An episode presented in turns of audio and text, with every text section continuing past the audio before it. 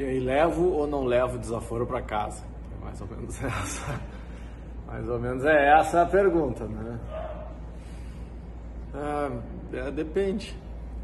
Se a resposta for sim ou não, levo ou não levo desaforo para casa, levo. Se for, se for uma resposta sem, sem conversa, assim, faz um armarinho de desaforo, guarda o desaforo em casa. Dentro da nossa cultura, no Rio Grande do Sul, levar desaforo para casa é uma coisa muito complicada. Uh,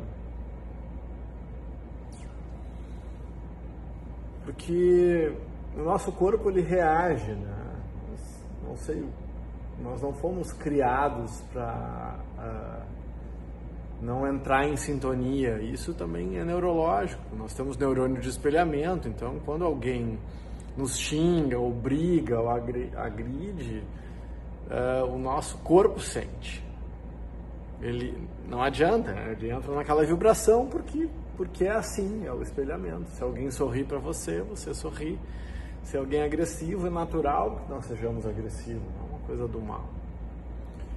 Mas quanto isso nos faz mal, eu retruco, não retruco, tem um monte de coisa envolvida na história. Quem quer discutir? Tem gente que é viciado em brigar, tem gente que adora. Dá uma brigada, ah, coisa boa. Ah, dá uma aliviada. Mas é um saco isso. Dentro dessa minha caminhada, e, e é, uma, e é um trabalho diário. Hoje mesmo te passei por uma situação qual até agora estou uh, processando o meu desconforto frente ao que aconteceu. Eu, se tivesse um, ah, se tivesse uma pílulazinha que me tirasse o desconforto que eu estou sentindo agora, me dá essa pílula, eu tomava. Nem, não tem nenhuma dúvida. E é por isso que as pessoas bebem. Porque esse seria o dia. Hoje seria o diazinho de tomar o martelinho.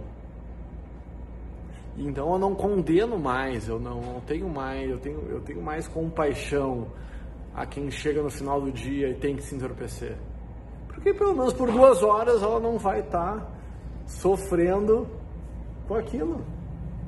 Ah, mas tá se enganando? Tá, mas são duas horas de alívio. Ah, quando eu voltar, o problema vai estar tá igual ou maior? Vai. Resolve? Não resolve. Mas dá uma aliviada. Não faço isso.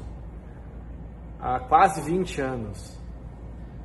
Não sei, né? não sei o que é uma gota de álcool nessa vida. Não sei o que é uh, passar por um problema sem encarar ele realmente.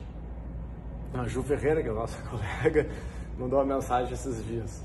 Para você que consegue encarar essa vida sem tomar uma cervejinha no final do dia, parabéns. Você está de parabéns. Porque a vida não está nem aí pra gente. Uh, de regra, as pessoas estão muito mais. A, dor que cada um sente é sempre maior que a do outro. Né?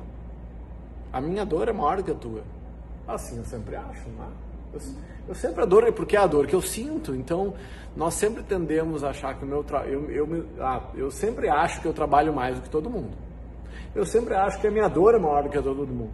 Eu, claro, porque é a perspectiva que a gente tem. É normal isso. Bom, leva ou não leva o desaforo para casa? Complicado. Uh, eu, como é que eu aprendi? Sempre, ah, eu, eu fui uma criança muito fofinha, obediente. Eu não era, não era um, um revoltado, tal. E quando me revoltava, revoltava da pele para dentro. Sempre foi da pele para dentro. Ah, não, não tinha, nunca tive a tendência de brigar com as pessoas.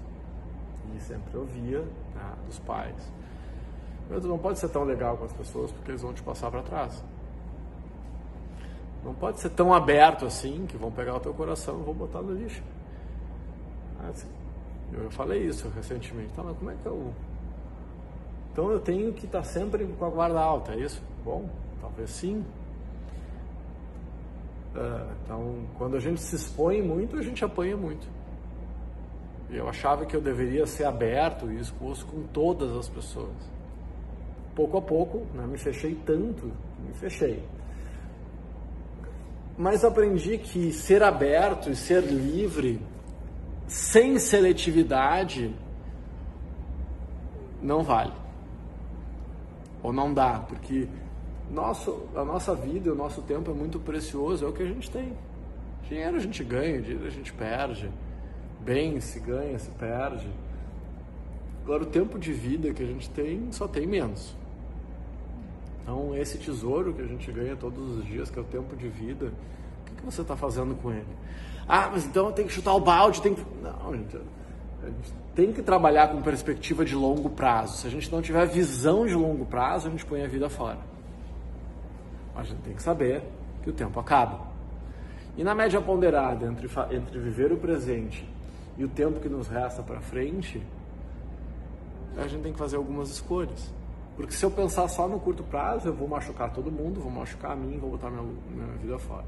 Se eu pensar no longo prazo, como se, como se existisse uma outra vida, daí eu não me esforço o máximo nessa, porque tem outra para corrigir. Ah, mas o que isso tem a ver com desaforo?